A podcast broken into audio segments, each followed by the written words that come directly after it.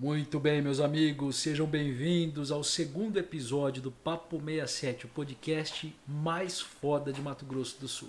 Eu sou o Rogério Potinati, estou aqui com meu amigo Robson Trevisan. Seja bem-vindo, Robinho. Obrigado, Rogério. Uma alegria enorme a gente estar aqui nessa noite falando, conhecendo a história. A gente já estava conversando aqui nos bastidores de uma pessoa que eu virei fã número um.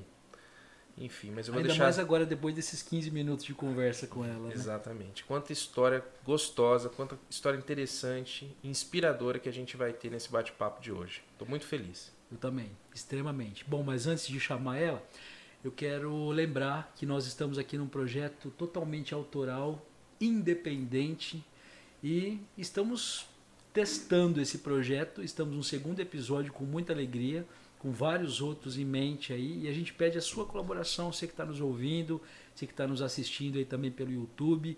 Nesse momento está aparecendo aí um pixinho, aliás, está o tempo todo aí o pix aparecendo para você. Ajuda a gente nesse projeto bacana, faz aí uma doação de qualquer valor, viu pessoal? Não precisa ter valor definido não para a gente poder continuar com esse projeto, pagar as contas, né, Robinho? Pagar as contas. Pagar luz, ficar pagar feliz, água, né? É, manda pix para nós. Manda pix para nós. E a gente tem outras formas também é, de comercialização que a gente vai divulgar ao longo do tempo. Siga-nos nas nossas redes sociais. É muito importante você acompanhar o nosso trabalho também. A gente está no Instagram, Facebook, estamos aí em todas as plataformas também de streaming, né, para você acompanhar o Papo 67 toda semana aqui com convidados especiais. É isso eu, aí, Rogério. Eu chamo Ó, ou você chama? O Instagram, arroba papo67, mas se digitar papo67 no Google, acho que já começa a achar a gente, Já viu? começa a aparecer E um tudo. detalhe, no Spotify, a gente estreia agora a partir do próximo episódio, toda, toda terça-feira, às 19 horas, no YouTube.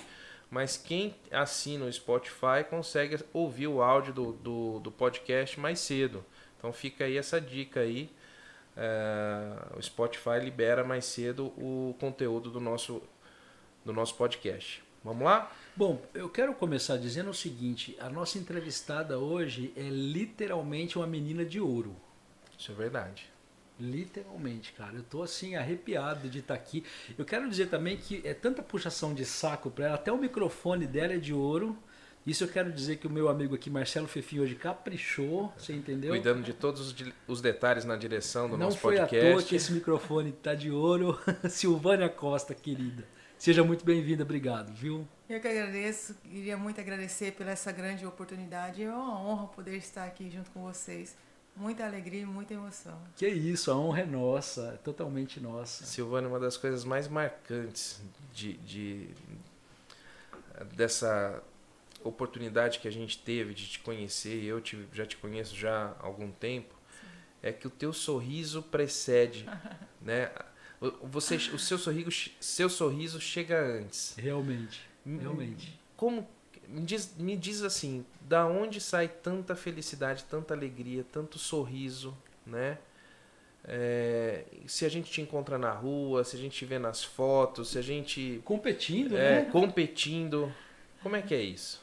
Eu acho que a minha felicidade é uma coisa natural minha mesmo. Eu acho que vem do espírito. Eu falo sempre: se você está bem, você consegue transformar para as pessoas o que você está sentindo. Então eu estou sempre alegre, estou sempre. O meu autoestima é elevado, sou uma pessoa muito feliz, sou muito grata a Deus pelo dom da vida. E o resto das coisas a gente corre atrás, né? Quem hoje não tem luta, quem não tem prova, quem tem dificuldade, todos nós temos, mas não devemos abaixar a cabeça. Eu sou uma pessoa de muita garra, sou uma pessoa muito determinada, a vida me ensinou muito. Então eu tenho mil motivos para sorrir em vez de chorar. É isso aí. A gente já começa com uma lição de vida, né? Esse bate-papo, que é É. mais legal, né? Robinho? Entre muitas que a gente vai estar ouvindo, tenho certeza, nesse bate-papo. E a Silvânia, Rogério, tem uma coisa que, que eu acho que é fantástico também.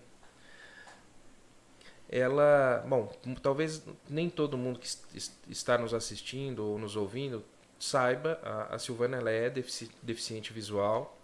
E até eu te faço uma pergunta, assim, como é que é o correto falar? É deficiente visual, cego, enfim, tem algum, alguma uma forma politicamente correta de se referir ao defici- deficiente visual? Pela gramática mudou muito, né? Antigamente falava portador de necessidade especial. Aí os pessoal falava, não, mas portador tem que portar alguma coisa, você porta deficiência.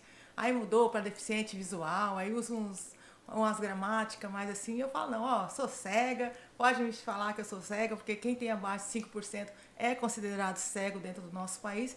Então, só falar cega eu já estou atendendo o pai, é comigo. Mas então, ela é, é cega e atleta, para atleta campeã, aliás, não é, campeã é pouco, né? Você é bicampeã olímpica, bicampeã. isso, e bicampeã, não, e, e campeã mundial. Sim. Eu sou, tenho pan-americano, fui campeã mundial e sou bicampeã dos Jogos Paralímpicos. E recordista. E recordista mundial. Recordista tenho, olímpica. É, hoje, é resumindo, eu sou a melhor saltadora do mundo, né? Hoje eu estou liderando o ranking mundial e bati três recordes mundial, superando o meu próprio recorde. Meu Deus. Silvânia, mas peraí, antes da gente falar da sua carreira, eu quero perguntar da Silvânia Treslagoense. Certo. A Silvânia que começou aqui em Três Lagoas, né?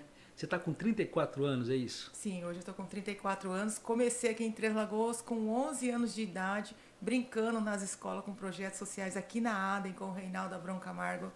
Então, assim, é uma história que passa pela minha cabeça. Se a gente for lembrar mesmo, eu me abro aqui de chorar. Não, porque... por favor, conta pra gente esse início dessa história que eu acho que deve ser muito interessante. Mas um detalhe, 11 anos, você vem de uma família é, com quantos irmãos? Conta um pouquinho assim, só para a gente entender como é que era o momento da Silvânia com 11 anos de idade.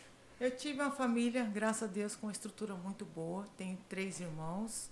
Os meus três irmãos foram diagnosticados com a deficiência visual aos meus 11 anos de idade.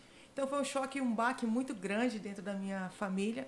A minha mãe ela entrou em depressão e o meu pai se entregou à bebida, porque a gente tinha três carros, tinha condições financeiras muito boas, tinha casas, e meu pai vendeu tudo, né? Meu pai teve que vender tudo para tentar tratamento, ou comprar óculos, comprar lupas, e não teve grande sucesso. O médico chegou e falou assim: Olha, mãe e pai, se prepara, porque os seus três filhos vão ficar cegos.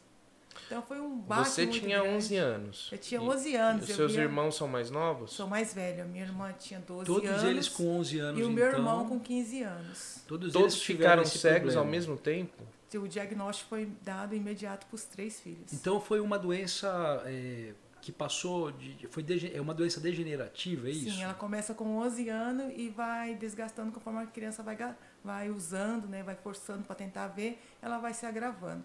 Pela medicina que se eu chegasse aos meus 25 anos, eu estaria cega total, sem ver a luz do dia. Meu Deus. E hoje você tem pelo menos um pouco da visão. Hoje eu tenho abaixo de 5%. Hoje, na verdade, hoje tem tanta coisa. Hoje tem o Stargate, tem o, estrabismo e tem o glaucoma, tem tudo, só não tem dinheiro. Mas eu consigo focar um cantinho aqui do olho que eu consigo ver o movimento, não tenho percepção de pessoas, de obstáculos eu só vejo e saio desviando. Tanto é que eu sou até um pouco metida, né? Eu ponho um salto, saio na rua com coisa, eu tô vendo tudo. Mas se alguém parar na minha frente, eu esbarro e trombo. não tem jeito. Cara, ela é sensacional, bicho. Ela é sensacional. Ela é. Mas aí você, com 11 anos, então, começou... Você foi, você foi acolhida num projeto social? Eu comecei pro projeto para me poder afastar dos meus problemas pessoais que eu tinha dentro da minha família. Eu estudava de manhã, ia para o projeto à tarde, muitas das vezes até mesmo para poder conseguir se alimentar. Então, os projetos sociais para mim foi o meu suporte, foi na onde o professor Reinaldo começou a me agregar dentro da sociedade. Ele queria que eu fizesse as mesmas coisas que as crianças enxergavam, fazia. Eu chorava muito, eu abandonei os treinos. Teve um dia que eu peguei minha mochila e fui embora da ADEM. Ele foi lá no portão da minha casa me pegar, me levar de volta, para que eu conseguisse enturmar junto com as outras crianças. Ele foi muito perseverante mesmo. Ele persistia, ele via talento em mim e eu só chorava, eu não me aceitava. É, sofri muito preconceitos na escola com as crianças. Ninguém escolhia eu para poder entrar no mesmo time para jogar bola, para brincar. Então, assim, eu fui totalmente Você excluída. fala isso com um sorriso no rosto, como eu comecei. Eu tô me sentindo Mas mal, eu, eu sou pai, eu tenho uma filha de 11 anos e uma filha de 13 anos. E, e às vezes uma bobagem, às vezes de realmente assim, ah, escolheu um, escolheu outro. A, gente, a filha chega sentida em casa. Eu fico imaginando também a sua mãe, né? Como que era, porque eram três. Minha mãe foi muito guerreira. Pra você ter noção, uma vez a minha irmã chegou da escola desesperada, chorando e que a professora havia rasgado o caderno dentro dela, dentro da sala de aula, na frente de todos os alunos. Ela não enxergava a, a linha do caderno, ela começava a escrever, a professora apagava, mandava ela começar a escrever de novo. Meu e ela não Deus foi enxergando, a professora foi perdendo a paciência, rasgou o caderno dela, jogou ali no lixo. na frente de todas as crianças. Minha irmã pegou um trauma muito grande e minha mãe não era alfabetizada, minha mãe não tinha conhecimento. A minha mãe só chorava também. E eu, de pequena, vendo aquilo ali, eu sempre brigava. Eu fui uma criança muito peralta na escola. Muitos professores soube me abraçar e teve muitos que não soube me preparar. Porque eu era agressiva, eu era uma pessoa muito nervosa. Revoltada. Mas não pela pessoa, é pela minha deficiência, que eu queria fazer a mesma coisa que as pessoas faziam e não conseguia, e eles não conseguiam me entender. Cara. Eu recebia provas é, escritas que eu não conseguia ler porque estava muito apagado.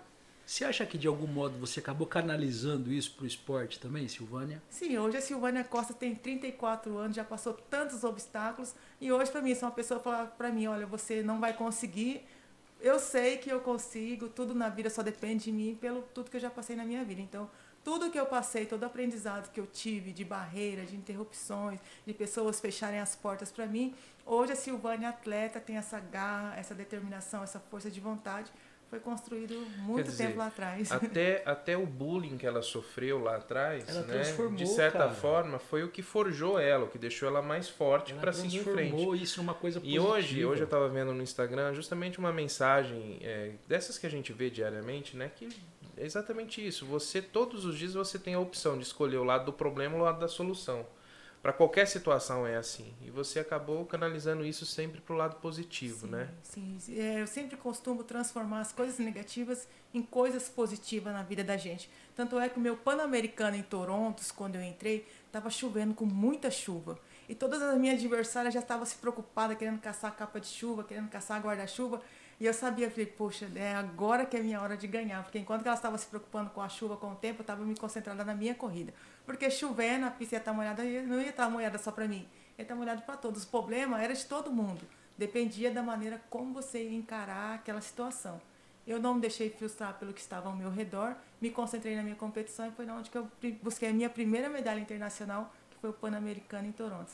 Ali eu Não, você está tendo consegui... uma sorte danada de fazer as suas provas sempre com condições climáticas maravilhosas, né? Essa Sim. última no Japão também eu vou te contar. É verdade. Eu nunca imaginava que fizesse tanto calor no Japão quanto fez, né? Tava muito quente, muito quente, a altitude lá tava muito forte.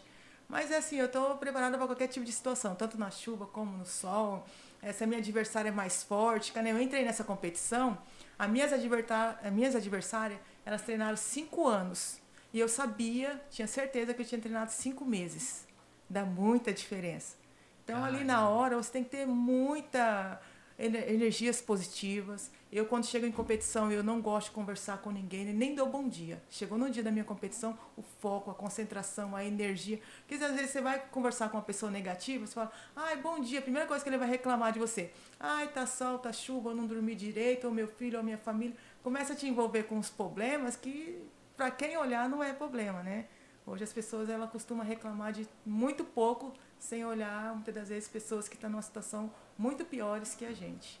Você acaba absorvendo. Mano, só aquilo, que né? aí tudo bem, você entrou num projeto, você cita a importância né, desse acolhimento pelo seu professor na época, mas não foi ali que começou a sua história de fato como atleta, né? Como é que foi assim, o início desse processo com você entendeu que o esporte também poderia ser uma maneira de você eh, sustentar a sua família, enfim, como é que foi isso? Ali foi o início da minha aceitação, né? Aos meus 11 anos, o esporte, ele trouxe a minha aceitação e a minha preparação para a vida, né? Ah, saí do projetos eh, de criança com uma estrutura, com a mentalidade, sabendo que os meus adversários, eles não eram melhor que eu, eles se preparavam mais que eu, eles treinavam acima de mim, então ninguém era melhor que eu. Então eu saí desses projetos sociais com essa mentalidade. Me casei, fui mãe com meus 23 anos e vi a minha filha passando necessidade, que eu já tinha divorciado.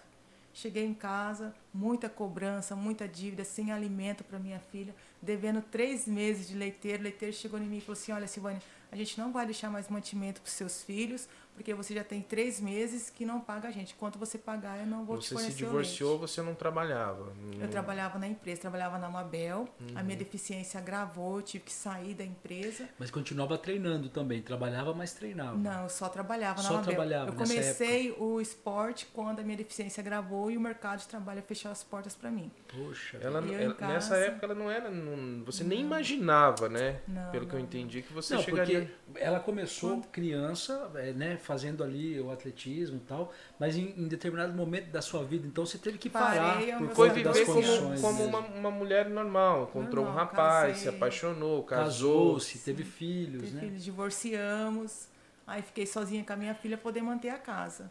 Aí foi na onde as minhas primeiras dificuldades, né? Que eu falei, mercado de trabalho. O mercado de trabalho estava com as portas fechadas, meu currículo era muito bom, eu tinha me preparado para o mercado de trabalho, mas as pessoas às vezes não me empregavam pela minha deficiência visual. E aí outra vez o esporte te salvou então, Aí porque eu fui convidada por um amigo. Falou assim: olha, tem uma corrida aqui em Campo Grande. A premiação seria 300 reais para você correr 10 quilômetros. Eu falei, você tá maluco? Eu não corro um quarteirão, como é que eu vou correr 10 quilômetros? Eu treinava quando era criança, gostava de brincar nas escolas, nos projetos, mas eu, meus 23 anos, sendo mãe, uma pessoa totalmente sedentária, correr 10 quilômetros por 300 reais não tem lógica. Quando eu voltei para casa, minha filha estava chorando, abri minha geladeira, não tinha mantimento, vi a minha filha acordar de madrugada pedindo um leite. Eu liguei imediatamente para meu amigo, falei assim, olha, onde tem a próxima corrida que eu quero participar? Entrei naquela competição, para minha surpresa tinha 7 mil inscritos e a premiação seria só para três colocados.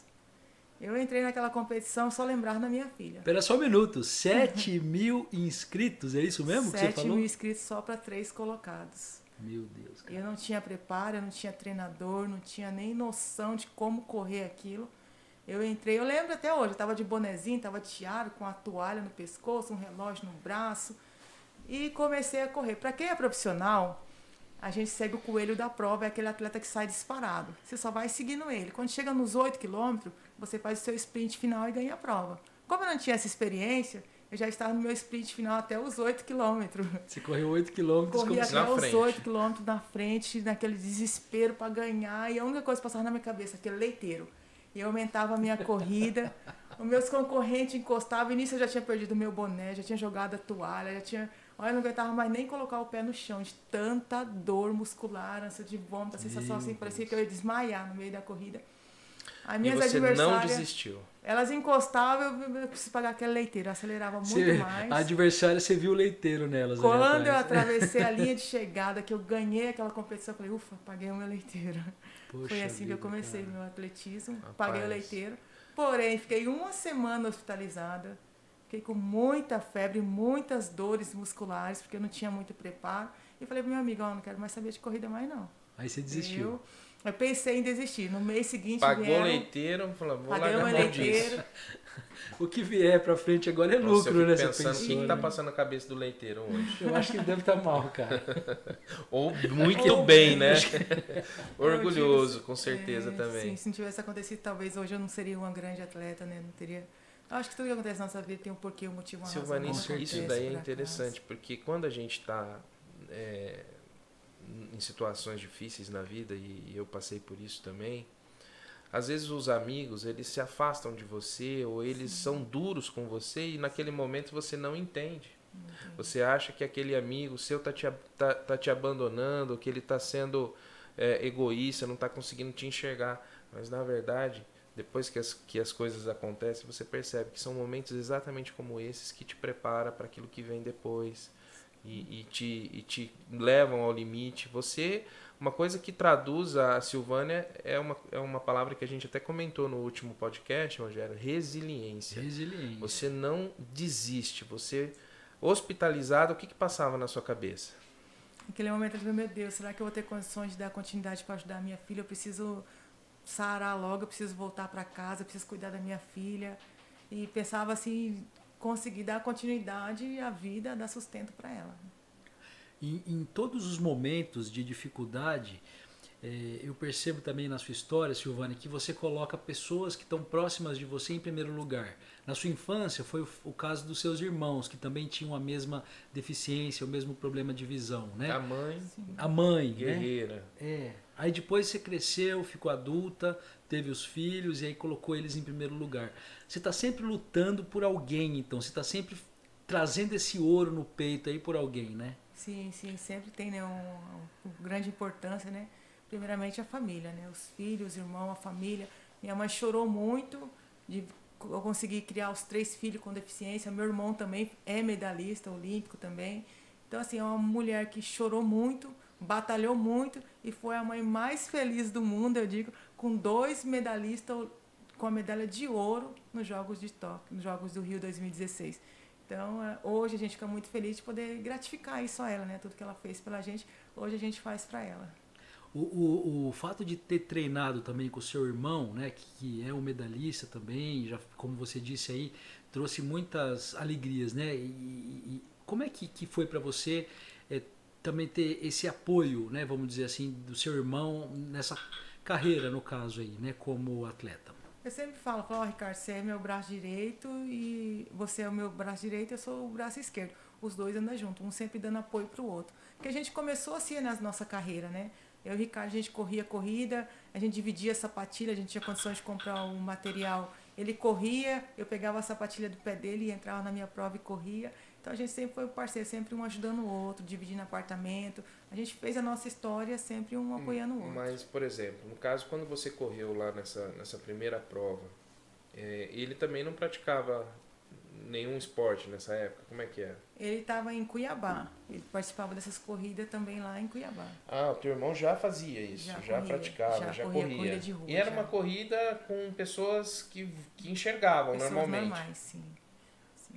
E, mas a gente tropeçava muito, a gente trombava nas pessoas, opa, desculpa, vambora, e vida que segue. Que loucura isso, né, cara? Então você ganhou, você não ganhou só de 7 mil pessoas, você ganhou de 7 mil pessoas que provavelmente muitas delas que se prepararam meses sim. e praticamente todas pra que enxergavam. Ali, sim, sim. Hoje eu sou. Eu tô louco para fazer uma pergunta. Depois, qualquer coisa, a gente até volta nessa história da infância e da, dessa construção dela. Eu vi, Silvânia, que você teve uma dificuldade extra em Tóquio, né? Porque você não havia se preparado tanto que você imaginava, tanto que você esperaria, né? Conta pra gente um pouquinho dessa sua experiência em Tóquio, porque você, poxa vida, trouxe a medalha de ouro, mas como tudo na sua vida, de uma maneira muito sofrida, né? Foi muito difícil. Né? Eu costumo dizer que eu, eu me preocupo quando as coisas estão muito fáceis. Aí eu falo, pode ter alguma coisa de errado, porque até hoje na minha vida foi muito ralo, foi sempre trabalho, foi... E esse ciclo de Tóquio para mim foi o ciclo mais difícil da minha vida. Eu tive duas interrupções, né? Eu saí dos Jogos do Rio 2016 grávida de dois meses e logo veio o nascimento do João em 2018 2019 eu fui, tive uma suspensão por doping, fiquei um ano e meio e voltei em fevereiro desse ano e com apenas cinco meses de preparação para os Jogos de Tóquio. Nesses tá. cinco meses. Só, só para entender uma coisa, Silvana. Então você estava na Olimpíada do Rio de Janeiro, você competiu grávida. E não sabia, eu sabia. Eu não sabia da minha gravidez, eu já estava de dois meses. Eu fui descobrir minha gravidez, eu já estava no quarto mês. Quando eu saí dos jogos, o nutricionista falou assim: Ó, oh, você está liberada você vai para sua cidade, você tem um mês, você pode comer à vontade. Rapaz, eu cheguei em Três Lagoas. Meu Deus do céu. Você foi pro Silão. Meu Deus do céu. Comi tanta coisa. Coca-Cola, refrigerante, chocolate. Tudo que eu não podia comer durante quatro anos, que a gente se preparou quatro anos para os Jogos do Rio 2016. Eu comi num mês só. E só engordando, só engordando. Eu falei, rapaz, não sabia que tinha tanta gordura um lanche assim, não. E quando eu fui ver, eu já estava de quatro meses de gravidez. Me assustei bastante, né? Porque era uma criança, poderia, né? Uh, não sei quais seriam as reações, poderia até nascer deficiente, né? Pelo muito impacto que eu fiz, pela suplementação, pelo cuidado que a mulher tem que ter no início da gravidez, eu não tive, né? Me assustei bastante, mas quando eu passei pelo ginecologista, vi o coraçãozinho dele batendo, ele perfeito ali. Aí eu falei, ai, que emoção, que alegria de saber que dentro de mim já tem um medalhista que pretendo que dá continuidade aos meus passos. Verdade. E nesse caso de Tóquio, por exemplo, eu, eu vi até inclusive você reclamando algumas vezes que você não teve todo o tempo de treino, né? O que que, o que, que atrapalhou nesse sentido, Silvânia? Olha, eu entrei nessa competição, sabia que meus concorrentes estavam se preparados já há cinco anos e eu estava apenas se preparada apenas cinco meses.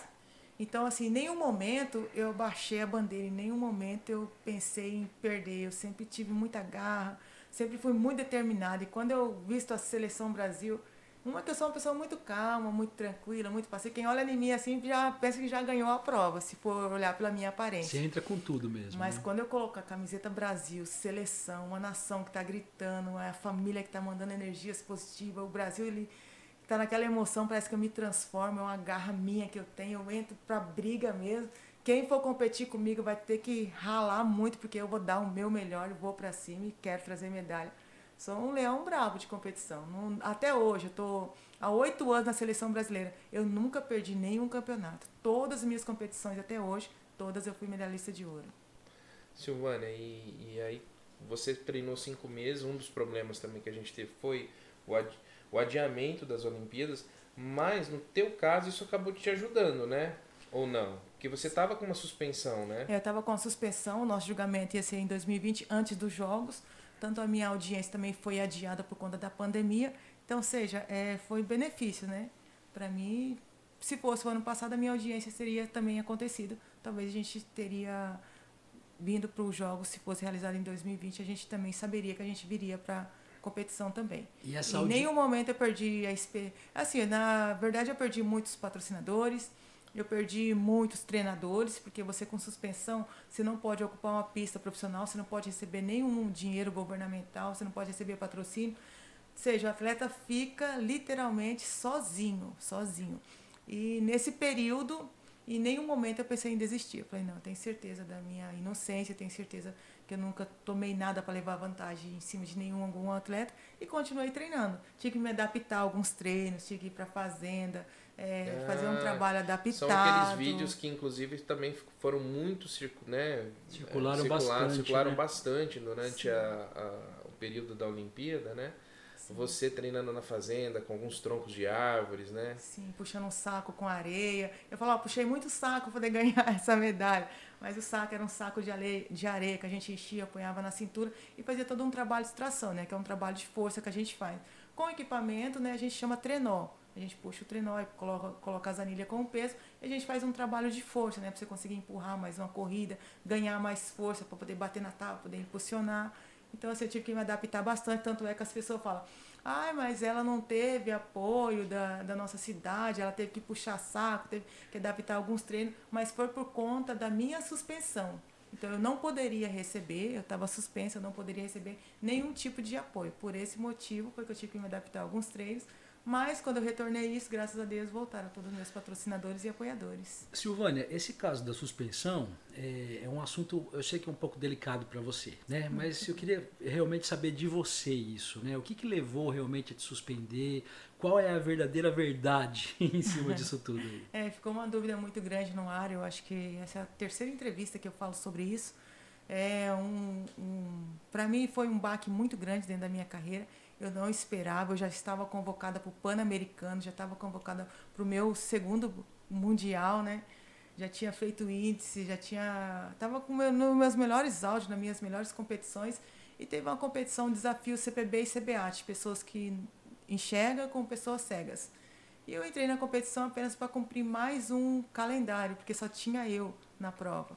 E eu acompanhava um guia, né? O guia estava comigo, estava trabalhando comigo apenas três meses e ele trabalhou com a concorrente minha seis anos.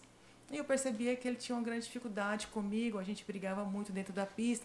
Ele falava: Olha, a menina que eu trabalhei, ela não tem tanta.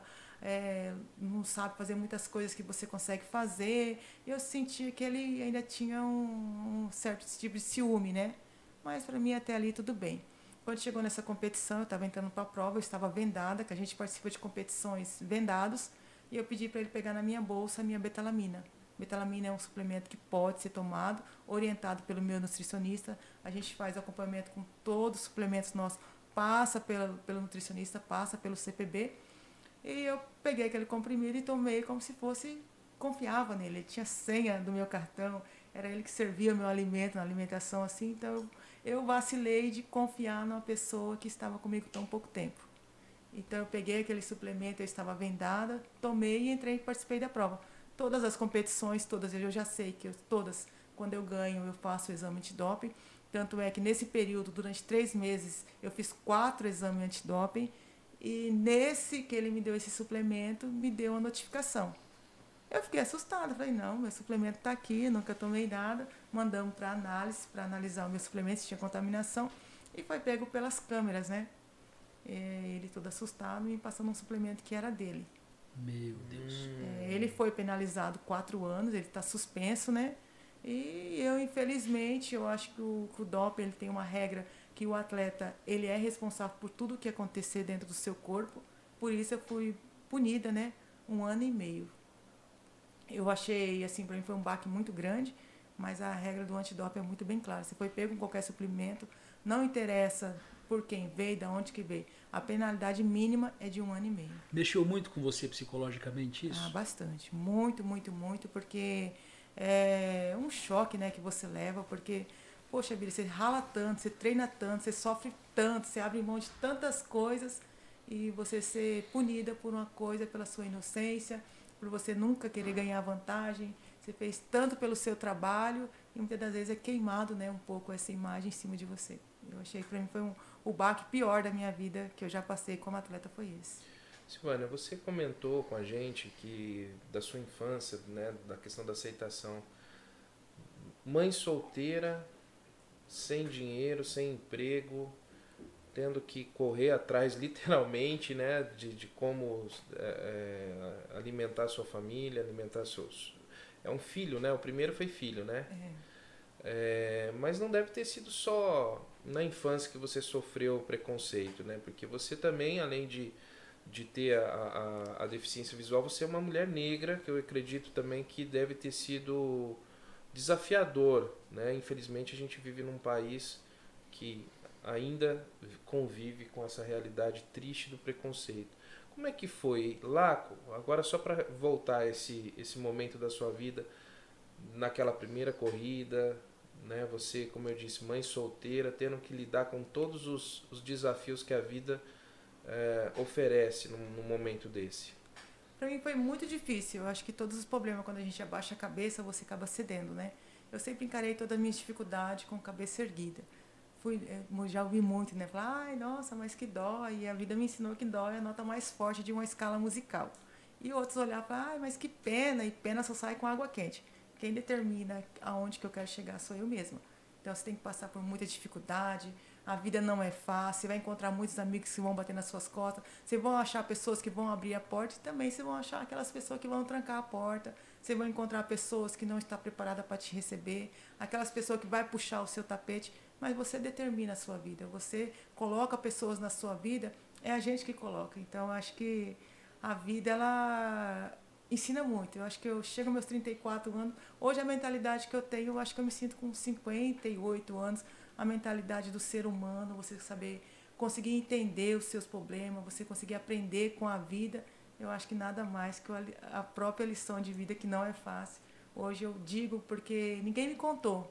Eu vivenciei isso. E só a gente que vive sabe o quanto é difícil. Negra, pobre, vou dizer com as minhas palavras, negra, pobre, sem condições, deficiente, com dois filhos, sem saber por onde começar. E hoje eu sou a melhor saltadora do mundo. Eu acho que tudo na vida depende do que você está fazendo. Tudo que você plantar, você vai colher. Se você plantar coisas boas, a gente vai colher coisas boas.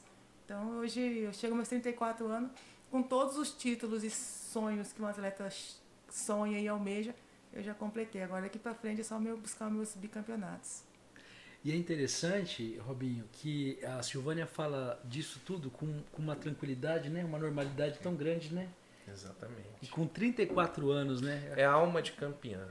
Né? Mais do que ela ser uma campeã no atletismo, acho que a essência dela já é campeã. Isso para nós é uma lição maravilhosa. Eu, eu já sabia que esses momentos que a gente ia ter aqui hoje iam ser muito especiais, Silvânia. Mas uma coisa que me chama a atenção, eu te acompanho, te sigo nas redes sociais, né? Assisti, tive o prazer de assistir aquele momento maravilhoso do seu salto de lá em Tóquio.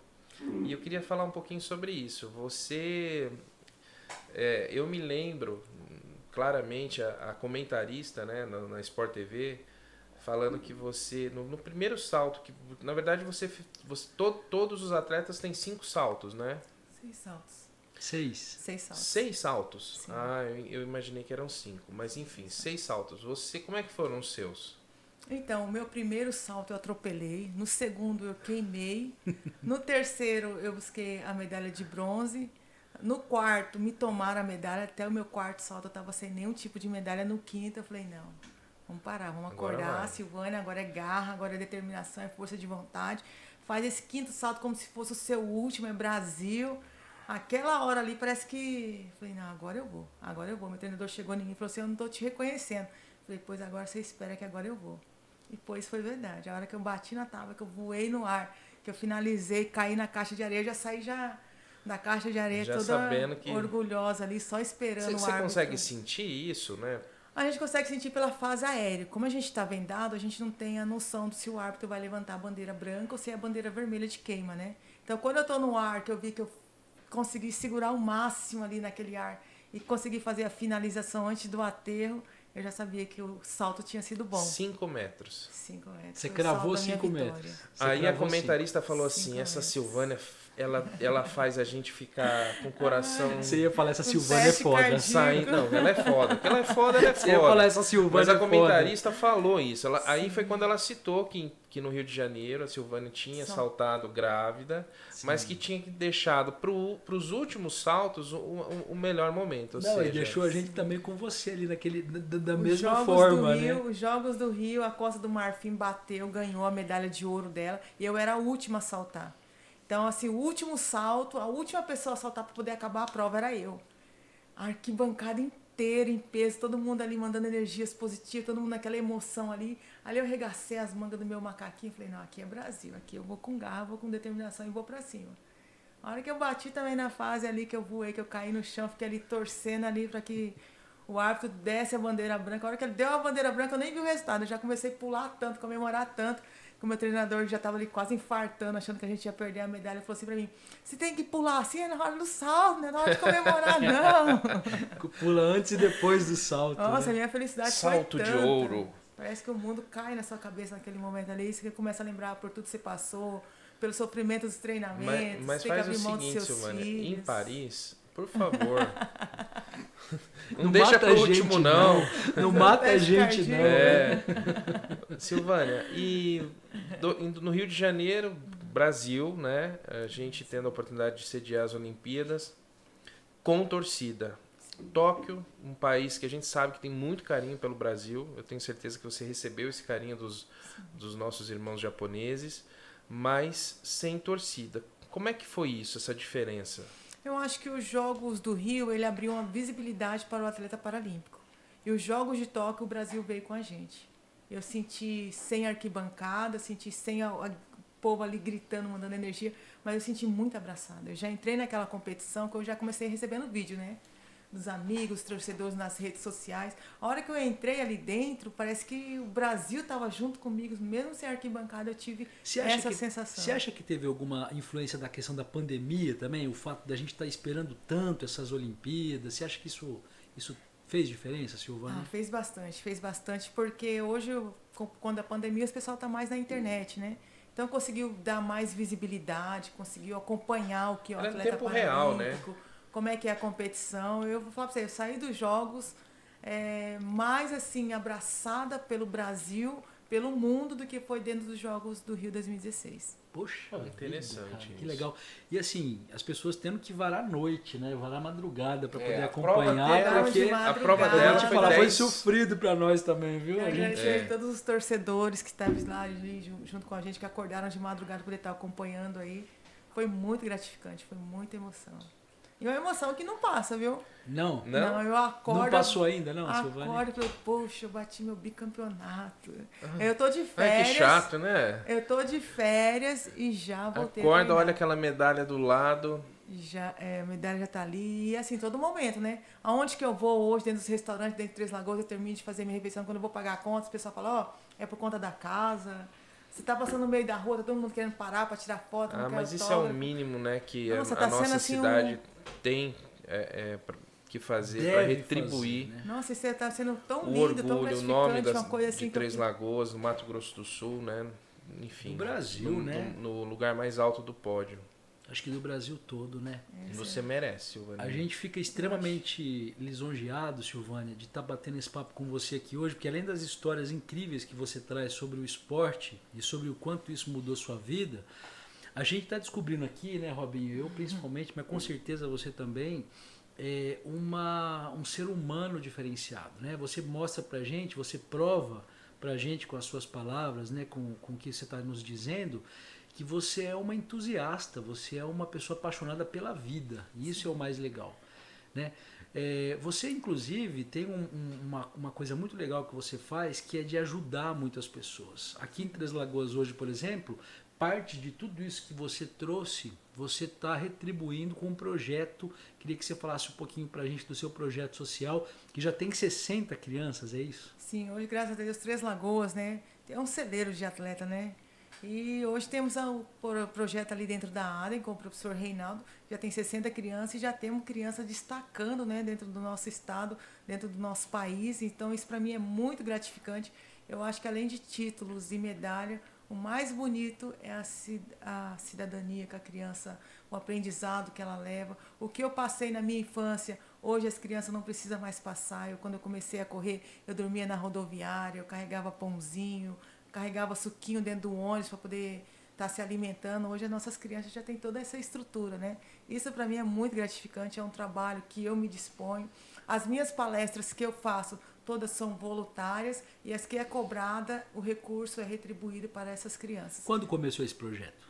Quando eu saí dos Jogos do Rio 2016, quando eu vi a minha mãe gritando, vibrando de alegria, de emoção, de ver a minha mãe alegre, eu já saí do jogo. A minha entrevista, quando eu saí dos Jogos do Rio 2016, foi fazer que várias crianças tivessem essa mesma alegria que a minha mãe teve. Eu queria que várias mães tivessem a mesma sensação.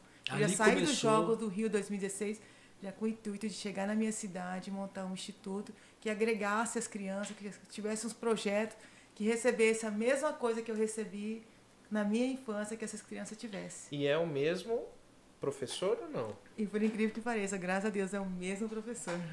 Ele foi te receber lá no, no aeroporto, né? Sim, o Reinaldo ele me acompanha, né? O e Reinaldo... a emoção dele, enfim. É, é a emoção eu, de eu, pai. Eu tava né? lá, eu, eu acompanhei. É uma emoção eu vi de esse pai. Momento. Mesmo. Você também tava, né, Rogério? A gente tava. pôde ver isso.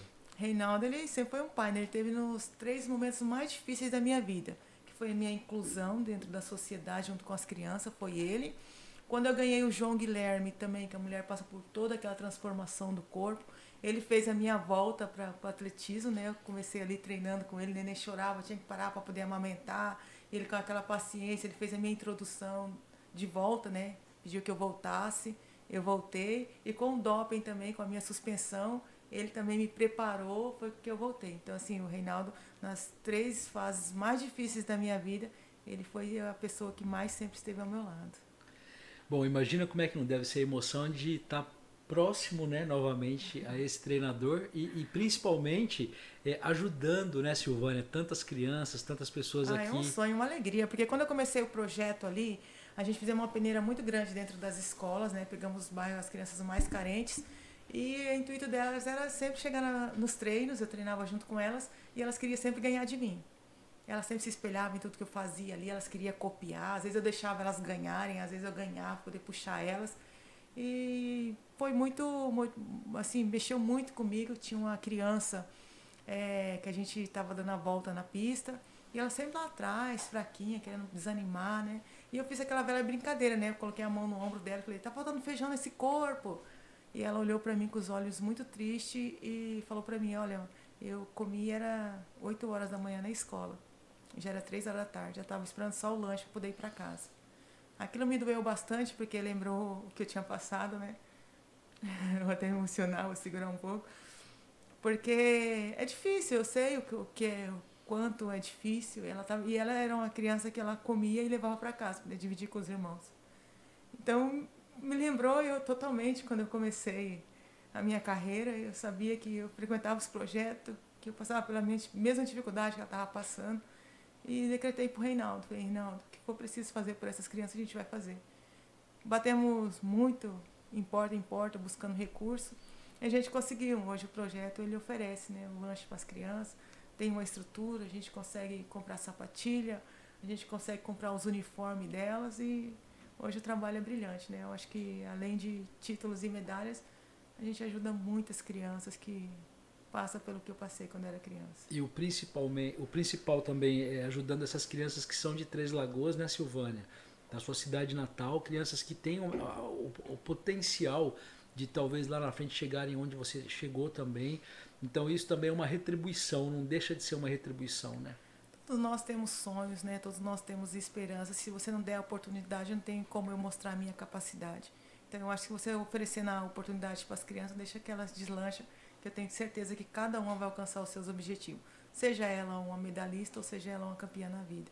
Eu acho que o esporte tem essa força transformadora muito grande. Eu estou chorando no momento, você pode continuar, por favor? É difícil, né? Difícil, porque. Eu acho que eu não vou conseguir continuar. É, Silvânia, mas agora mudando um pouco a vibe, você também, enfim, é atleta, é uma sonhadora, uma lutadora, uma vencedora, mas é mulher, é mãe. O que, que você gosta de fazer, por exemplo, depois desse 20 quantos dias no Rio? No Rio, não, em Tóquio? 28 dias. Comendo sushi? É, muito peixe, Olha, a minha, a minha filha mais velha vai, vai assistir isso aqui e vai falar assim, nossa, é o sonho dela, né? Porque ela ama comida japonesa. Mas lá. enfim, o que que você chegou aqui no Brasil que você tava com saudade, que você já foi logo fazer?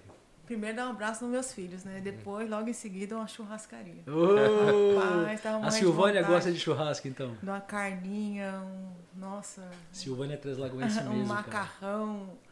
Meu Deus do céu, vontade de estar com a família. Como é que é a festa na, na família Costa? Como é que é? O que, que, rolou nessa festa aí? Olha, churrasco e show sertanejo. Ah, o bem sumatogrossense. Não, não tem como ser, não tem como ser mais Três Lagoense, é. né? Um e depois um tereré, pra, um tereré depois para rebater a ressaca.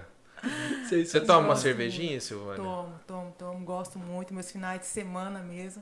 Eu, ó, peraí, segunda-feira eu dobro meu treino, mas deixa minha cervejinha gelada aqui. Aí, ó, tá aí. Sábado e domingo, sou ser humano, gosto muito, né? A gente atleta sabe, né? O dia de semana a gente não toma, mas chegou no final de semana, gosto de tomar uma cervejinha ali, comemorar com meus amigos, vibrar a emoção, que eu sou uma pessoa muito alegre, né? Claro. Sou uma pessoa onde que eu chego, eu gosto de estar sorrindo, gosto de estar brincando, gosto de compartilhar minha alegria com todo mundo.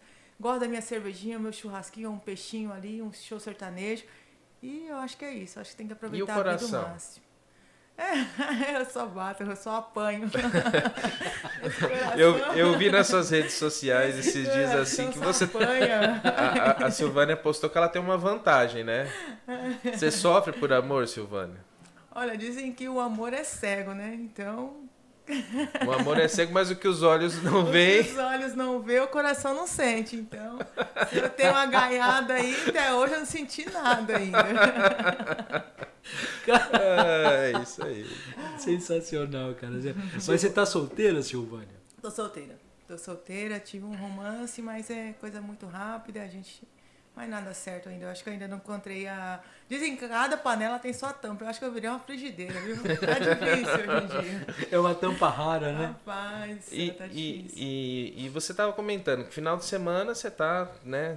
Um pouco mais leve, mas você tá, continua treinando mesmo nesse momento agora de. Eu tô de férias, né? Até o dia 27 mas eu estou fazendo uma adaptação. Como eu não fiz a base o ano passado e eu sei que o ano que vem eu já tenho mundial, eu preciso de uma força na minha estrutura muscular. Então eu já comecei a treinar, já comecei fazendo alguns tiros ali na lagoa, aqui, aqui em Três Lagoas, na Lagoa Maior, na caixa de areia, poder pegar mais um fortalecimento. Uns trabalhos na academia aqui, fiquei até feliz de chegar na academia, a academia abrir as portas para mim e falar, olha, Como, fala o nome da academia, pode falar, pode fala falar. o nome da academia. Queria agradecer a Performance, a academia aqui em Três Lagoas.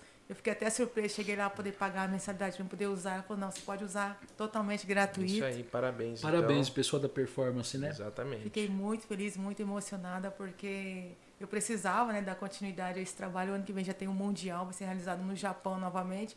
E eu precisava fortalecer minha musculatura. Então já retornei já meus treinos, já estou na luta de volta. O ano que vem você já tem compromisso, então? Já esse ano tem mais duas competições internacionais. A gente não temos o país ainda definido mas a gente precisa preencher calendário, né? Tem, tem que participar mais de duas competições internacionais. E o ano que vem o meu foco é o Mundial.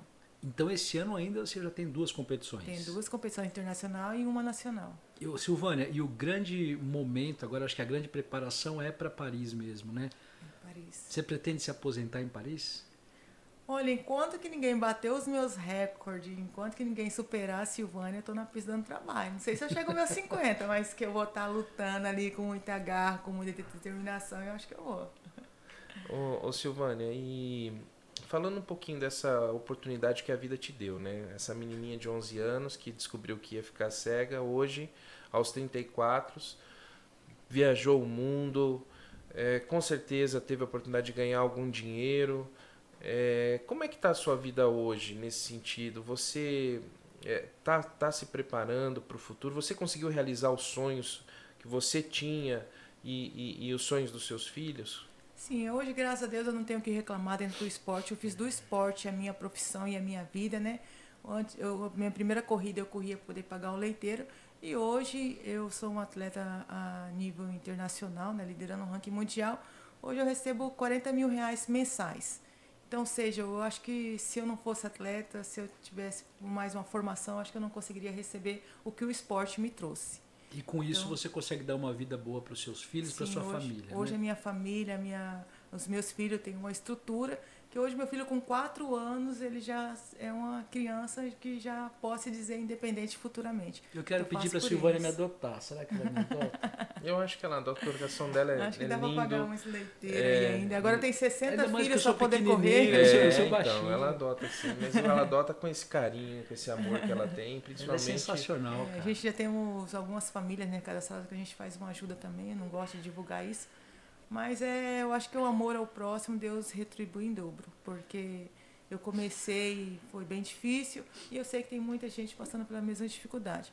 Então a gente ajuda várias famílias, várias, várias pessoas da maneira como a gente pode.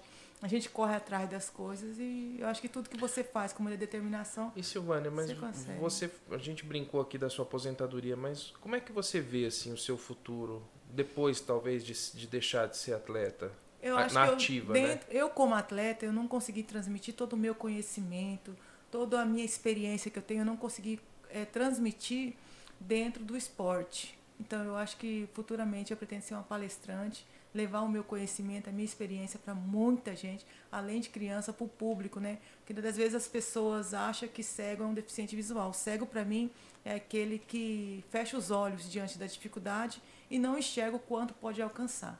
Esse para mim é um verdadeiro cego. Mas não tem nem como não ser, né? Porque tudo que ela tá falando pra gente aqui tem uma, um quê de motivação muito forte, é, cara. É, Desde quando a gente começou esse bate-papo aqui, Eu... a gente percebe em você, Silvânia, uma, uma A sua história daria um grande. filme, né? Um belíssimo filme, um, um ótimo é, livro. Tem um enredo com certeza, né? Isso eu acho que vale a pena você mesmo seguir esse, esse Eu acho caminho. que é muito assertivo esse caminho mesmo. É, a gente pretende aí montar o nosso livro, montar um filme, mostrar, né? A vida de um atleta quando começou, onde pôde chegar, uma pessoa que todo mundo olhava, jogava, julgava, né, incapaz, uma pessoa que ninguém enxergava talento, não teve oportunidade, que batalhou muito, que conseguiu chegar. Eu acho que isso é muito importante, porque tem muita gente desanimando, tão muito ou muitas das vezes com a saúde perfeita, com os olhos lindos, consegue enxergar a luz do dia, consegue olhar para o espelho e ver o seu semblante e, olha diante do espelho e chora e reclama da vida. Então acho que. Olha esse corte. É. Lembrando que a gente está no setembro amarelo. Aliás, o, o, mês de setembro ele traz duas é, bandeiras interessantes para a gente poder até trazer aqui como uma reflexão. O setembro Sim. amarelo que é justamente o, o, o combate, né? A, a depressão e ao é. suicídio, né? Infelizmente, quantas pessoas justamente né, se perdem na vida, acabam acaba deixando é, os problemas serem maiores do que as soluções. As soluções. Né? E o Setembro Verde, que é, um, é justamente da inclusão, né? Que traz toda essa também essa temática de a gente olhar o deficiente, o portador de qualquer tipo de deficiência, como um ser humano altamente capaz, mas que precisa sim de atenção e suporte e apoio, né? não só das entidades pública, públicas, mas da sociedade como um todo. Eu fico imaginando quem não empregou, quem recusou a Silvânia na hora lá atrás. Tomara não, que olha, estejam vou, assistindo esse Eu não vou contratar a Silvânia não, porque ela tem um probleminha de visão. Tomara que você esteja ouvindo esse podcast. Né? Não, o pior é que eu só tenho a agradecer a ele, porque se ele não tivesse fechado a porta para mim, eu acho que eu não conseguiria chegar onde que eu cheguei. se eu tivesse abrido uma porta em uma empresa, talvez hoje eu seria uma funcionária dentro de uma empresa. Então, acho que tudo que acontece na nossa vida não devemos reclamar, não. Hoje eu só tenho a agradecer. Rapaz, eu não ela literalmente. Eu nem sei o que falar. Cara, ela pega as pedras do caminho é. dela e constrói a um castelo tão colocar bonito. ela na parede, né? Ela faz um negócio tão lindo usando as pedras do caminho ali que, poxa, a vida não, não tem o que falar. O que ela faz com pedra? Ela bota num saco e vai correr na fazenda. Sensacional. Literalmente, bem isso mesmo. Agora eu fiquei sabendo também o seguinte, em Silvânia, eu fiquei sabendo que você vai ser recebida pelo presidente da República. Que história é essa aí? Conta pra Rapaz, gente. até eu fiquei assustada. Aí eu falei, rapaz, onde que eu tô chegando? fiquei muito feliz, muito emocionada, né? Eu acho que é um trabalho gratificante. É, recebi o convite do Jair Bolsonaro e fiquei. Tô ainda deslumbrante ainda, né? Um reconhecimento pelo nosso trabalho. Né? É Mas como que é isso? Como é que surgiu esse convite? Qual que é o compromisso efetivamente? Aí Ele fez um convite é, para todos os atletas que foram medalha de ouro nos Jogos de Tóquio que ele queria poder receber no Palácio lá em Brasília. E eu fui uma delas, né? Graças a Deus aí. Por acaso. Aliás, a medalha você tá com ela aí. Vamos mostrar ela um pouquinho pro público. Isso, olha que linda, Né? gente. Essa é uma medalha. Aí, linda Eu me demais. lembro a hora também É que você recebeu essa medalha no, Nossa, no, a hora no que você pódio. coloca essa medalha no peito e escuta levantar A- a, a bandeira, bandeira do seu e o- país, e o porque. E aí só levanta a bandeira o primeiro colocado. O público às vezes não entende. A bandeira mais alta é só do primeiro colocado. E o hino que vai cantar é só do primeiro colocado. Então, meu sonho sempre foi levantar a bandeira do meu país o mais alto do pódio. E ouvir aquele E hino, saber né? que você está ali entre milhões e milhões de pessoas no mundo, saber que você está ali naquele momento, representando sua nação, que tudo que você passou valeu a pena, todos os seus sofrimentos, seus filhos. Você está ali naquele momento representando, eu acho que não tem emoção mais, melhor no mundo que aquela. né? Silvânia, a receptividade aqui em Três Lagoas foi muito bacana também, né? A gente acompanhou É, a sua teve- chegada aqui. Rapaz, Você eu- ficou bastante emocionada, Eu me né? senti Foi ali uma muito celebridade, lindo, viu? né? Conta Quando pra gente qual foi a sua emoção de perceber realmente a- Então, eu não todas aquelas esperava, pessoas não, ali. sinceramente, eu não esperava. Quando eu cheguei no, no aeroporto, que eu desci do avião, que o pessoal já falou assim, ó, deixa que eu pego suas malas. Eu falei, opa, peraí, deixa eu cuidar da minha Tem mala que tem minha medalha aí dentro. Quando eu abri a porta, assim, tava lotado de gente, as autoridades presentes ali, todo mundo me abraçando, todo mundo mandando aquela... Aquelas, eu me senti, eu já tava no jogo me sentindo abraçada, mas quando eu vi isso pessoalmente, assim, Desfilou do- de carro de em cima do bombeiros, corpo né? de bombeiro, Três Lagoas inteira. Todo mundo saiu de dentro das lojas, no meio da rua. As, as mães de família parou, saíram pela rua. parou. Todo mundo naquela festeja. Foi uma festa que é, eu acho que essa medalha foi muito comemorada. Eu acho que ela veio num momento que nós brasileiros, né, merecíamos esses momentos. O Brasil, ele sempre teve no esporte o, o acalento do coração, né? A gente tinha por muito tempo a atuação da seleção brasileira trazendo alegria, a, a, o Ayrton Senna, né, quando ele corria e vencia as corridas. Enfim, o, o esporte ele sempre de alguma forma foi aquele quentinho do coração que a gente precisa nos momentos que o brasileiro sempre passa, né? Que a gente precisa. E a né? gente vinda de uma pandemia, né, que foi um momento onde a gente teve que se distanciar das pessoas, onde os momentos mais eh, íntimos de confraternização Felizes, né? familiar e felizes deixaram de existir. Com tudo isso acontecendo de estranho no mundo inteiro, uma coisa que nossa geração ainda não tinha passado, e aí você traz é, é, é, a- a- né, um presente, um né? Exatamente, isso que eu ia falar, um presente. Você traz isso para nós e, e com toda a sua história, porque quem conhece a sua história sabe que o significado disso é muito maior. Quem não conhecia, a partir de hoje agora também conhece, tem que repensar exatamente isso. Poxa vida, o valor que essa medalha tem para a Silvânia, para nós e para o Brasil é, é merecedora, com É certeza, de todas né? as honras lá no Palácio da Alvorada com o nosso presidente da República, com certeza. Acho que Esse vale é o mais do que você ouro, né? que- Vale mais do que ouro. Aliás, ela não é de ouro, né, Silvânia? Não, ela, Ela é, um- é, ela é dourada, mas não é É, de ouro, né? ela vale ouro, né? Pela conquista. A gente chama vale ouro porque é duro para ganhar, mas o material dela é um material muito bom, mas ela não é medalha ouro, ouro, ouro mesmo. Tem muita não. gente que não sabe disso. Muita É. gente. É. Isso é Muito- legal. Isso, isso é uma questão de segurança, né? É, sim, sim. Antigamente se roubavam muito, né? Porque, ah, medalhista de ouro ia lá, saltava o atleta. Hoje a gente já tem um equipamento diferenciado, né? Hoje o valor da medalha de ouro é depositado na conta do atleta. E a medalha, ela fica mais simbólica. Silvânia, bom, passando aí toda né, essa, essa euforia também de Tóquio, né? A gente tem um ano a menos aí para pensar na próxima Olimpíada, porque Nossa, é, o que era para ser em 2020 foi em 21, né? Quer dizer, o negócio já tá rolando aí, né?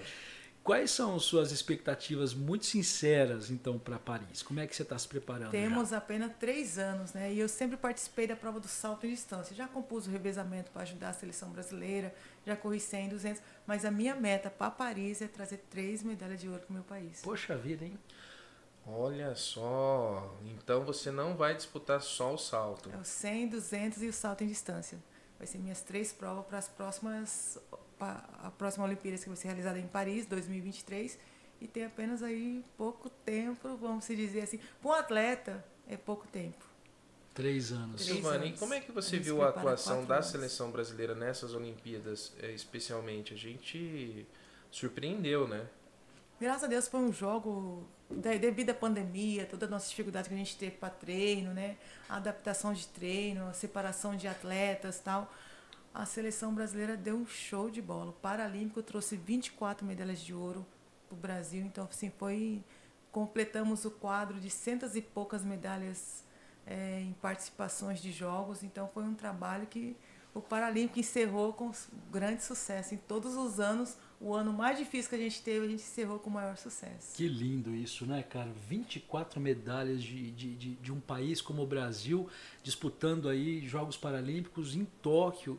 Cara, isso foi sensacional. É um país que ainda não tem tradição. Pois é, por isso investir, mesmo. Né, é. principalmente nos esportes. Mas a gente teve esse ano algumas novidades, enfim, não só nas Paralimpíadas, mas nas próprias Olimpíadas. Olimpíadas. E o brasileiro é isso. É, é, acho que a, a atleta Silvana ela personifica quem é. é. o brasileiro que consegue a medalha de ouro. É aquele que não, não abaixa a cabeça, é aquele que faz das né? dificuldades né? até Uma, mais motivação. Tem que ter né? disciplina, gente, né? Muito, muito, muito. A minha vida não é fácil. Eu sou, sou dedicada 100% pela seleção quando eu estou em campeonatos. Eu fiquei quatro meses lá em São Paulo, no centro de treinamento, hospedada dentro do centro de treinamento. Então era quarto pista, quarto pista a gente não tinha acesso à população. Eu tive que ficar longe dos meus filhos, meus filhos ficaram, ficaram aqui em Três Lagoas com meus pais. E para mim foi bem difícil, você ter que ficar trancada, isolada, só pista e quarto, porque se a gente fosse contaminada pelo coronavírus, a gente poderia estar fora da competição. Então assim, foi bem dedicado. A gente a alimentação, o descanso a gente considera como treino, você precisa descansar bem para no outro dia você conseguir render. A uhum. cobrança de tanto dos fisioterapeutas, dos técnicos, tem nutricionista, tem psicólogo, tem uma equipe de profissional que vem aquela alta cobrança em cima do atleta e o atleta tem que estar preparado para todo tipo de situação ali. Silvânia, quando começa o treino forte mesmo então para Paris? Quando que efetivamente você se concentra de novo? A partir de quando, né? A base, a nossa base, a é a base, base é. mais forte que o atleta tem. A gente vai começar em novembro. Novembro de? Novembro, esse ano. Já? 2021? Sim, nada de Natal, não tem ano novo, não tem final de ano. Diretão. E aí começa em novembro e vai até. Vai até. Até a próxima medalha. Até a próxima medalha. Caramba, até maio, cara, se não me engano, é mundial. Muito, é muito tempo realmente de, de dedicação, né? É, ali é a fase que, como diz, né? O filho chora e a mãe não vê, porque ali dói.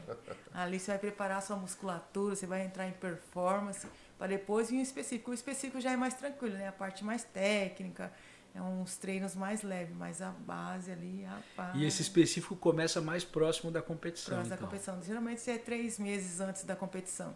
Mas até ali. Até ali mas o bicho pega, né? Você, é. quando vai treinar, então você vai para São Paulo. Sim, eu treino com a seleção brasileira. E esse treino é sempre lá, então? Onde que é o centro de treinamento exatamente? Fica Capital na Imigrantes, mesmo. em São Paulo. Capital Jabaquara. É. Ah, Quando a gente está em convocação da seleção brasileira, a gente vai para lá para se preparar para as competições. Mas os meus treinamentos eu faço tudo aqui na Adem com o Reinaldo, faço na Lagoa, faço na academia. Até, até lá você vai treinando aqui. E lá em São Paulo, nesse centro de treinamento que você está falando, você, você treina com outros atletas também, também, que não paralímpicos, atletas. Atletas paralímpicos. O centro de treinamento é paralímpico. É só paralímpico. Sim, Quando eu bati o meu recorde brasileiro, e o meu treinador falou assim para mim, olha, vamos bater o recorde, o recorde das Américas. Eu falei assim, olha, mas eu acredito que é possível. Ela tem duas pernas, tem dois braços, ela consegue, eu consigo. Ia lá e bati meu recorde brasileiro, meu recorde das Américas. Eu falei, olha, que é recorde mundial, ela tem duas pernas, tem dois braços, ela consegue, eu consigo. Quando eu cheguei no treinamento paralímpico, que eu vi pessoas muitas das vezes sem os braços e sem as pernas e conseguindo também, eu acho que foi uma lição de vida muito grande. Eu acho que tudo para você conseguir na vida, você não precisa ter dois braços, não precisa ter duas pernas, você não precisa enxergar bem. Eu acho que só a pessoa tendo a força de vontade, ela consegue. E o Centro de Treinamento Paralímpico mostra isso pra gente todos os momentos, né? Lá a gente tem vários atletas com todo tipo de deficiência. Então, assim, são guerreiros, são atletas que trouxeram medalhas para o nosso país. Então, eu acho que a deficiência ela não é um obstáculo para você desistir, não. Como é que é o nome da sua mãe, Silvane? É Maria Onice. Maria Onice. Dona É. Maria Onice, olha, imagino que ela deve se lembrar das lágrimas de dor de 22, 23 anos atrás, mas o coração dela deve estar tão orgulhoso dessa filhona, né? Não só da Silvânia, né? Porque você falou, o Ricardo também, né? Um atleta, campeão. Com- Ele também deve ir para as Olimpíadas? Ele estava nos Jogos de Tóquio. O Ricardo, ele vinha para a medalha de ouro. Ele se lesionou no segundo salto. Eu queria te perguntar disso, Silvânia. Como é, que, como é que você vê essa lesão do seu irmão? Como é que foi para vocês também terem passado por isso? Nossa, eu tava ali na torcida, né? Porque o primeiro salto ele tinha garantido a medalha, né? Os caras tinham queimado. Aí no segundo salto dele, eu acho que ele veio com muita, eu digo, vou dizer o ditado da minha avó, ele foi muito, com muita sede ao pote. Acho que ele soltou muito, a hora que ele bateu na tábua, que ele tava no mar, aquele salto dele ali já vinha pra medalha. A hora que ele bateu na tábua, ele rompeu o músculo da coxa e já caiu Foi no chão, já. é, ele tá até hoje, tanto é que ele não veio para Três Lagoas, ele tá desde os Jogos de Tóquio sem conseguir vir, para Três Lagoas, sem poder ver a família para tentar o tratamento o mais rápido possível para ele estar um mundial o ano que vem. Ele vai continuar competindo, então. Sim, ele está em tratamento, graças a Deus já está bem melhor já. E espero que ele se recupere mais rápido aí para a gente poder estar indo junto para o Mundial É novamente. isso aí. É vamos isso aí. energia positiva para o Muita Ricardo. energia positiva pro Força, Ricardo. Ricardo, e vamos fazer com que essa dobradinha, enfim, novo. brilhe, Aí ao invés de Ainda três, vão vir seis medalhas. na Cidade Luz. Oito, né? né? Sim. Aliás, as Olimpíadas de Paris, ela, elas vão ser também muito especiais. Elas tem toda uma questão de sustentabilidade, enfim. É. Você já conhece Paris, Silvânia? Já, já participei lá. Hoje, graças a Deus, eu conheço 12 países, né? Já passei por 12 países, já passei por bar. E você consegue ter um Paris, tempinho para dar uma, dar uma andadinha? Fazer um turismo Muito ali. pouco. É, muito pouco. A gente, quando vai pra competir, eu sou uma pessoa muito fechada, eu gosto de ficar concentrada ali até o dia da minha prova. E, geralmente eu não tenho sorte, porque minhas provas caem nos últimos dias já de voltar pro país, então eu acabo não me divertindo muito aí. Mas dá pra se dar uma conhecida, dar uma passeada. Muito pouco, mas Não, dá sim. por favor, no mínimo tem que fazer uma foto. Experimentar a gastronomia, Olha, eu fui né? em Paris e não tive a oportunidade de tirar a foto ainda na torre. Então, Poxa, vida, agora então vai ter que tirar, poxa. É, eu pretendo voltar né, o ano que vem, em 2023, e conseguir participar e dar uma passeada, né? Vamos Como é que eu, espero eu que a pandemia já esteja acabada até lá. não, com certeza.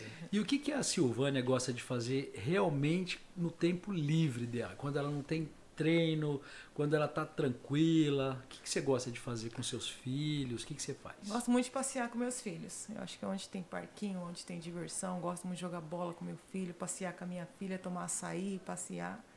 E comer. Onde tem comida tem diversão pra mim. Não preciso nem dizer que eu Se tiver também. um churrasco, Não preciso aqui- nem dizer que eu também é- gosto desse esporte pra Esse, eu- caramba. esse, cara. na verdade, eu também sou se campeão, tiver viu? churrasco, pode me chamar. Aí, Brutos, vamos fazer um churrasco aí. Puxa ó. vida, o pessoal já, do Brutus aí já tá devendo um churrasco pra Silvânia. É. Convida nós né, também, por favor, né?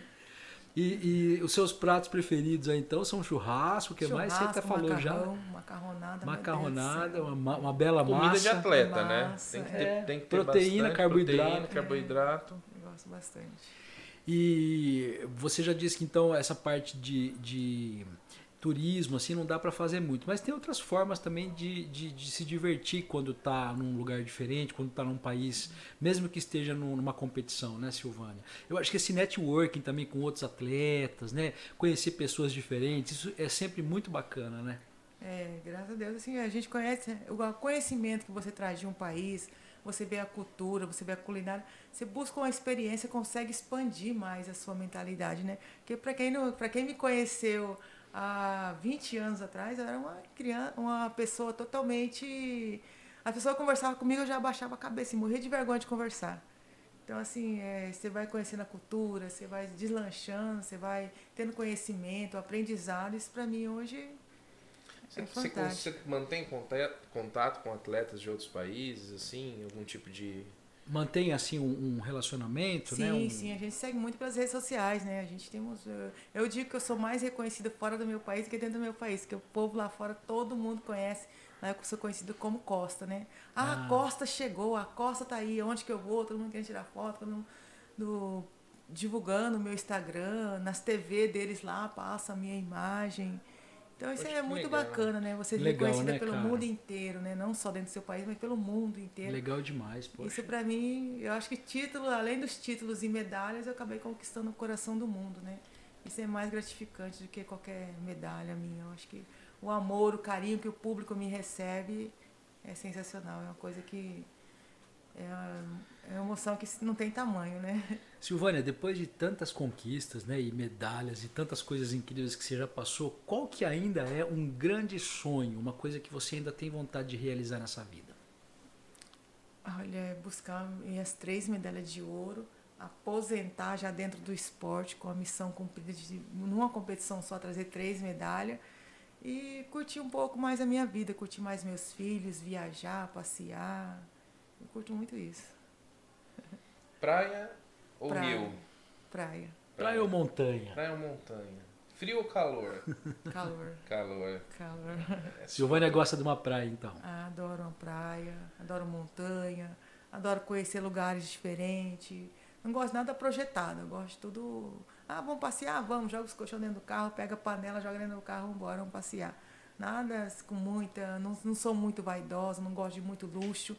Eu acho que a diversão tá dentro da gente, onde que eu vou, o que tiver tá bom, tudo que você faz com amor, tudo prospera. Eu sou assim, onde eu vou nas fazendas mais simples, vou nas fazendas mais luxuosas, para mim a diversão não muda em nada. É, Papo 67 tá hoje uma lição de vida, Poxa né, vida, cara. Lição de vida. extasiado. É, eu acho que dificilmente alguém termina o Papo 67 hoje do mesmo jeito que começou. Com certeza. Eu acho que esse que era o, é o nosso propósito também, Silvana, quando a gente né, trouxe esse projeto do Papo 67 é de fazer isso. Porque a gente sabe que histórias como a sua, muitas vezes a gente vai encontrar não só numa atleta, mas numa, numa, numa mulher que também teve outros desafios e venceu na vida, num homem que está batalhando e criou alguma coisa inovadora para salvar pessoas, para detectar doenças, enfim. As histórias inspiradoras e boas histórias, elas estão por toda parte, né? E a sua, com certeza, não só vem a brilhantar o nosso, nosso podcast, mas com certeza inspirar cada uma das pessoas que vai estar ouvindo e assistindo esse bate-papo tão engrandecedor, né, Rogério? E assim, Silvânia, pode parecer meio clichê, meio piegas o que eu vou dizer, mas assim, a torcida que você tem é de verdade, sabe? A gente percebe realmente nas pessoas todas, né, que é. te acompanham, Isso é verdade. que aquilo é, é, é, real, sabe? As pessoas se emocionam, elas choram, porque você consegue transmitir isso pra gente, né? Essa sua é. história de vida que você contou para nós aqui hoje, que foi sensacional conhecer a sua história, é, motiva demais a gente a torcer por você, por seu irmão, enfim, por toda a sua família, né, pelas coisas que vocês já passaram e principalmente por essa força que você passa pra gente quando você fala uma frase ou quando você traz uma motivação. Obrigado e parabéns, viu?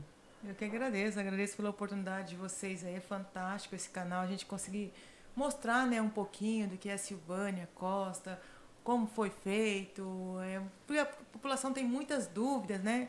E a gente está sempre à disposição de vocês, que vocês sempre precisar. Eu finalizo dizendo que vale mais a lágrima de uma derrota do que a vergonha por não lutar pela vitória. Então, se você tem sonhos, se você tem metas, objetivos, desista não. Obstáculos todos nós temos, mas se você batalhar todo, todos os dias, acordar cedo e ir para a luta, é certeza do seu sucesso. Silvana, só antes de terminar, eu sei que você já deixou uma mensagem muito inspiradora, mas eu queria que você pensasse agora na Silvânia de 11 anos, naquela menininha que estava lá no Aden, passando por tudo que você passou naquele momento tão difícil da sua vida. O que que você, se você fosse adulta naquela época, se você tivesse toda essa, essa experiência que você tem hoje, essa vivência que você tem hoje, você encontrasse a Silvânia de 11 anos, o que, que você falaria para ela? É bem difícil comentar, né? Eu digo porque é uma lembrança que me traz e é muito forte, né? É forte de. Eu não desejo que nenhuma criança passe pelo que eu passei. Que foi muito difícil para mim ver meus pais, ver meus irmãos, a falta de oportunidade, as pessoas olharem e dizerem não quando vocês têm um sonho, quando você quer crescer na vida, que você quer apenas uma oportunidade. Eu não estava pedindo muito, eu queria apenas terminar minha faculdade. Eu não tinha lupas para me conseguir ler, eu dependia da assistência social, eu não tinha alimento dentro da minha casa. Eu via meus pais desesperados para tentar lutar com os três filhos. E hoje, se eu ver uma criança na situação que eu passei, eu só queria conseguir ajudar.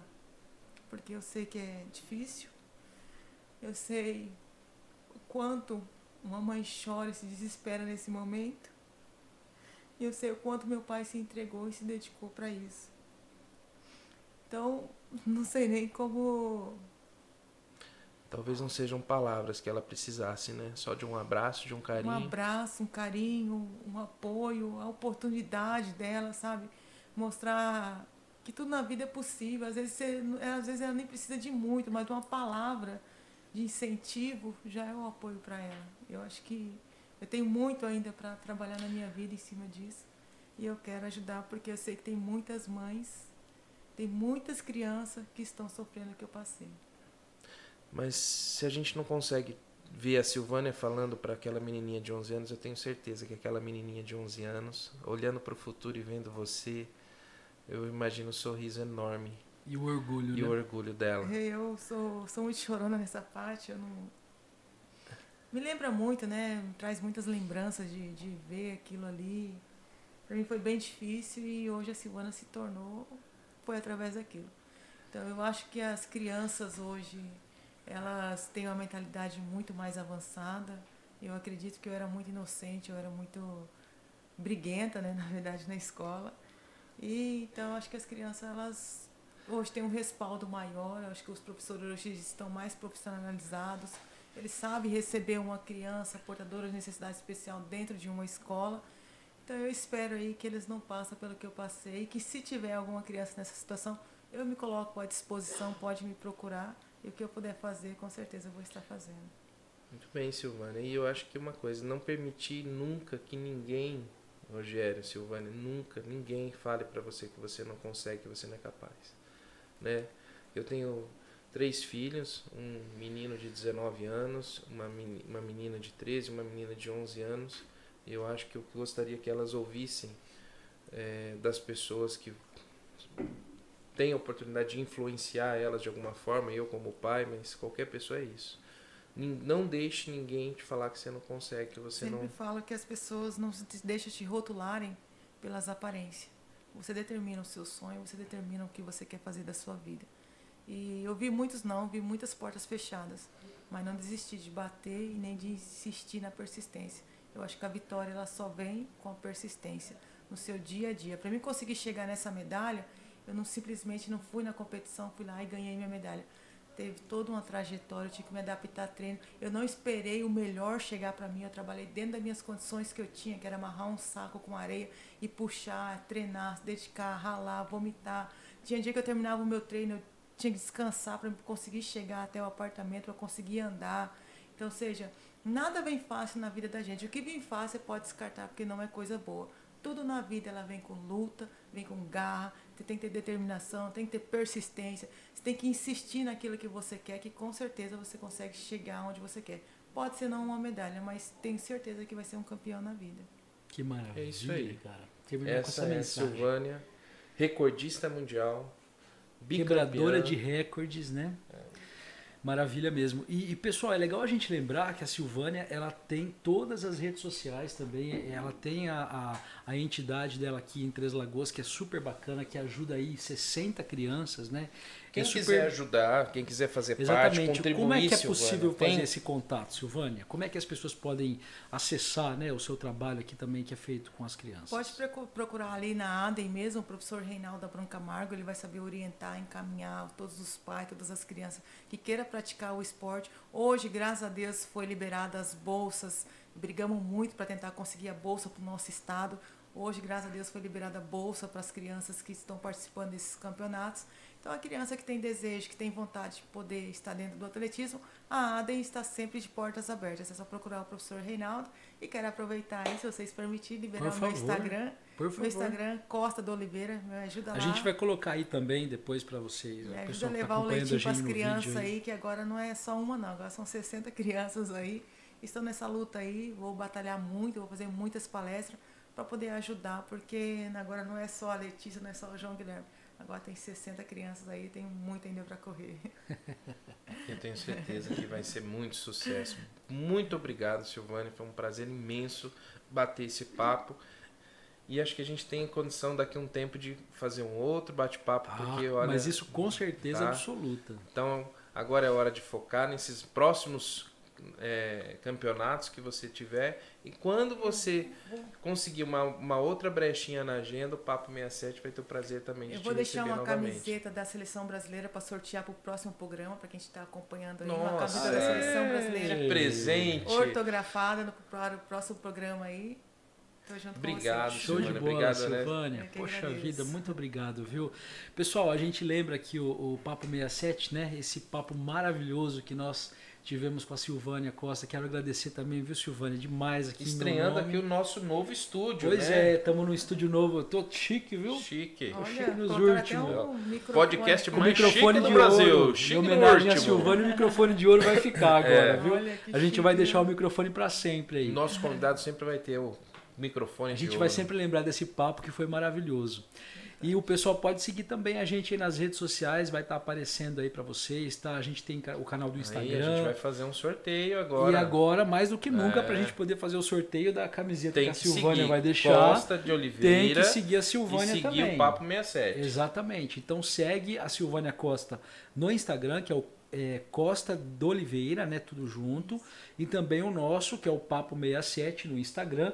Você também é, pode acompanhar a gente no YouTube, onde vai estar aí os nossos vídeos. A gente vai ter também o canal de cortes, que a gente já está providenciando. E também, pessoal, por favor, você está vendo um pixinho aí no, no, no- no cantinho da sua tela. Esse é um projeto totalmente é, é, independente. Nós estamos fazendo isso mesmo com a cara e com a coragem de- e coração. Então, se tocou o seu coração, se fez sentido para você, para a gente poder continuar com esses papos aí, ajuda a gente. Faz um pix de qualquer E valor. manda pra gente pelo, pelo Instagram pra gente agradecer. né? Exatamente, Manda- a gente vai a estar gente sempre faz o jabá, aqui, exatamente. pessoal aí. E a partir da. Provavelmente daqui a algumas semanas a gente já vai começar ao vivo também. A gente quer a tua interação, quer a sua participação através do WhatsApp, enfim, a gente está só começando. E até o próximo Papo 67. Obrigado, Silvânia. Valeu, pessoal. Obrigado. Muita coisa boa vindo por aí. Show de bola. Obrigado, Silvânia. Obrigada, eu que agradeço vocês. Sucesso.